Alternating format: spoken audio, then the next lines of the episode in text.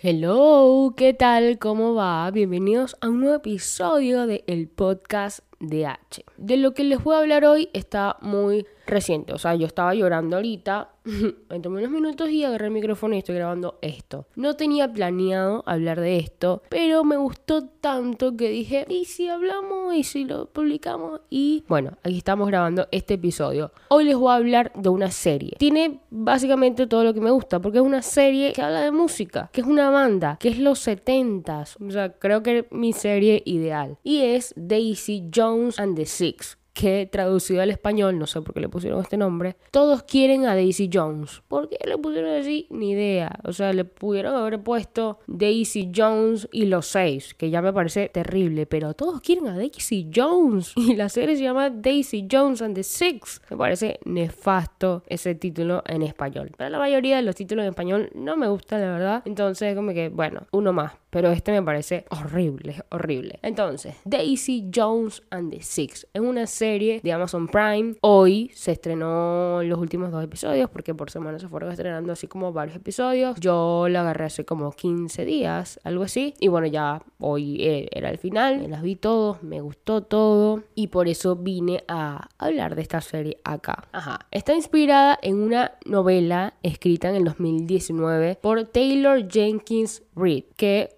forma parte de la producción de la serie. Entonces, eso, eso es lo que más me gusta. Porque viste que eso siempre es como tema a criticar, a debatir cuando adaptas una historia, un libro a una película, una serie. La mayoría de las personas nunca quedan conformes porque obvio que el libro va a ser mucho mejor porque es tu imaginación y tu imaginación es mil veces mejor que cualquier realidad, cualquier película, cualquier serie. Yo no me he leído el libro, pero he leído muchos buenos comentarios, es que la verdad está, está como muy bien adaptada. Entonces, ya ahí tienen un punto a favor. Esta, esta novela originalmente está inspirada en la banda Fleetwood Mac. O sea, una banda que yo amo. Era imposible que no me gustara esta serie. O sea, yo me iba a molestar. No, es que no me iba a molestar porque yo creo que no iba a ser objetiva. Entonces, capaz ustedes ven la serie y me van a decir, es malísima. Y está bien. Pero a mí me gustó mucho. Y hay muchas cositas que hacen que la serie sea lo que es. Pero para vendérselas un poquito, o sea, ¿de qué va a tratar la serie? Es como una banda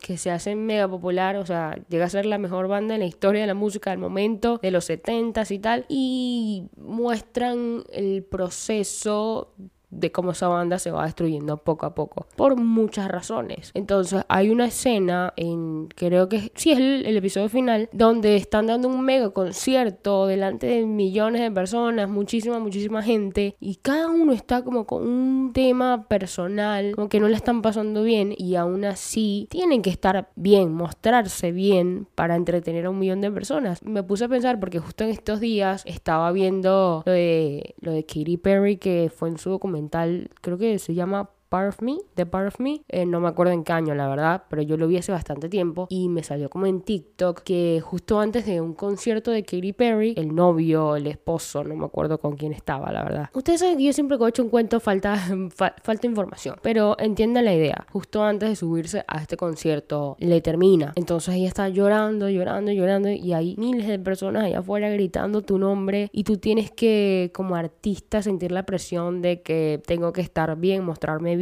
porque vengo a entretener y esta gente, mucha no me vuelve a ver en su vida y ellos están esperando que yo le dé un buen show. Y es cuando me pongo a pensar mucho en el artista persona. Nosotros los idealizamos, vamos a un concierto y esperamos que ellos den, o sea, todo, que dejen su vida ahí. Y capaz no estamos pensando en ellos como persona. Ellos también tienen un millón de problemas como nosotros y entiendo que es parte de su trabajo eh, olvidarse por unos momentos de todo lo que le pasa y mostrar algo lindo. Pero el artista trabaja con sus sentimientos, con sus emociones y a veces siento que, que exigimos demasiado nosotros como fans. Creo que es normal, es parte del proceso, pero a veces como me pongo, me pongo a pensar en ese lado B. Todo tiene un lado B y es muy lindo la vida del artista, todo el reconocimiento, todos los beneficios, todo el amor que le dan las personas en todo el mundo, pero a veces olvidamos que son personas normales y tienen también problemas normales y que no siempre están tan bien como parecen estar. Entonces, seguimos con, con la narrativa de la serie. Originalmente, o en principio, era The Six, una banda que se llamaba The Six. Yo creo que ustedes la vean, por eso estoy dando, o sea, no voy a detallar tanto. Pero era la banda The Six y luego otra cantante solista que era Daisy Jones. Se juntan y revolucionan la industria musical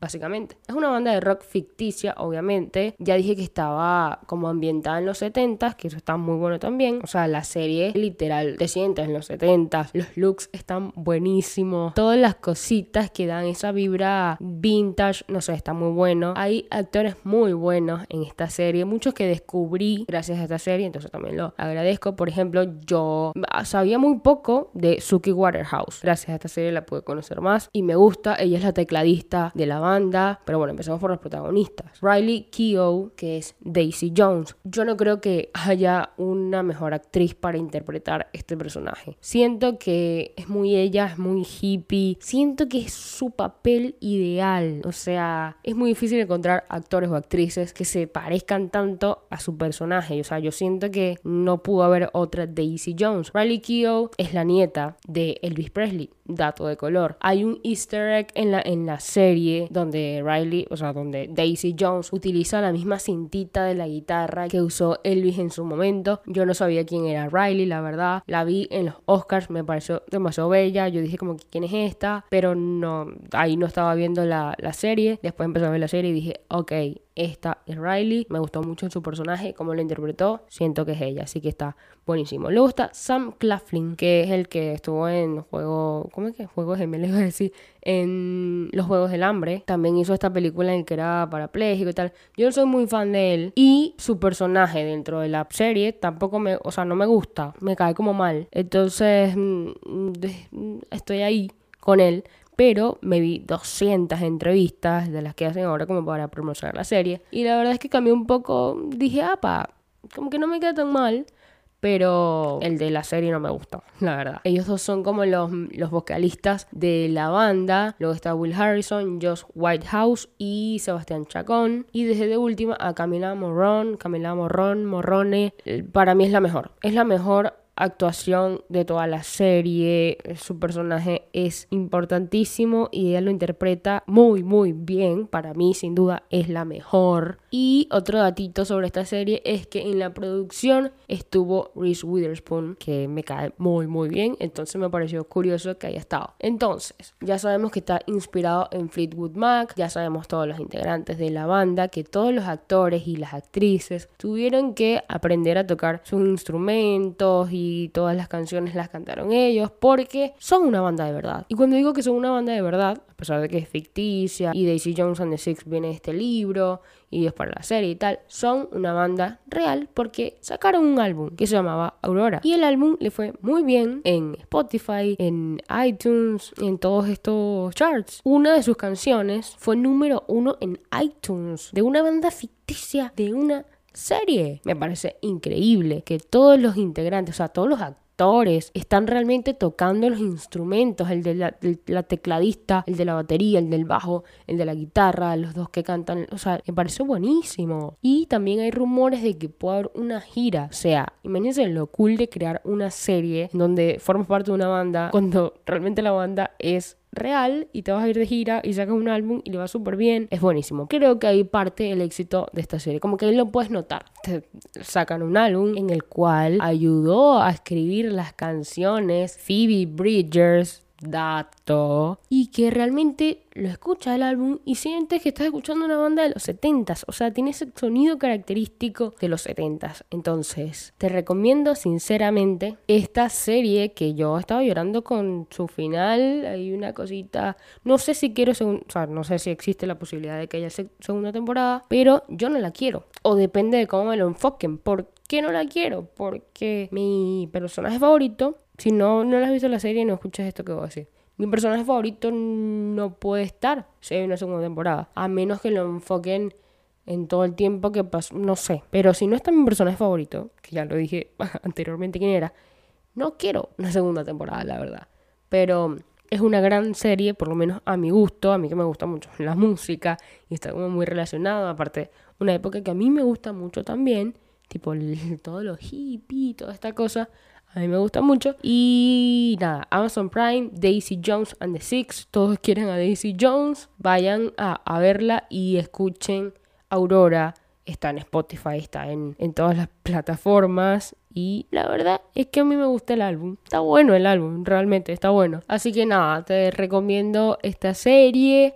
Y aguante Camila Morrón, loco. Nada, that's it. Esto es todo por el episodio de hoy. Recuerden seguirme en mi Instagram, arroba Oriana B, Oriana con H al principio y B pequeña. También estoy igual en TikTok. Si estás escuchando esto desde YouTube, suscríbete aquí abajito. Suscríbete, comparte, dale like. Nada, eso.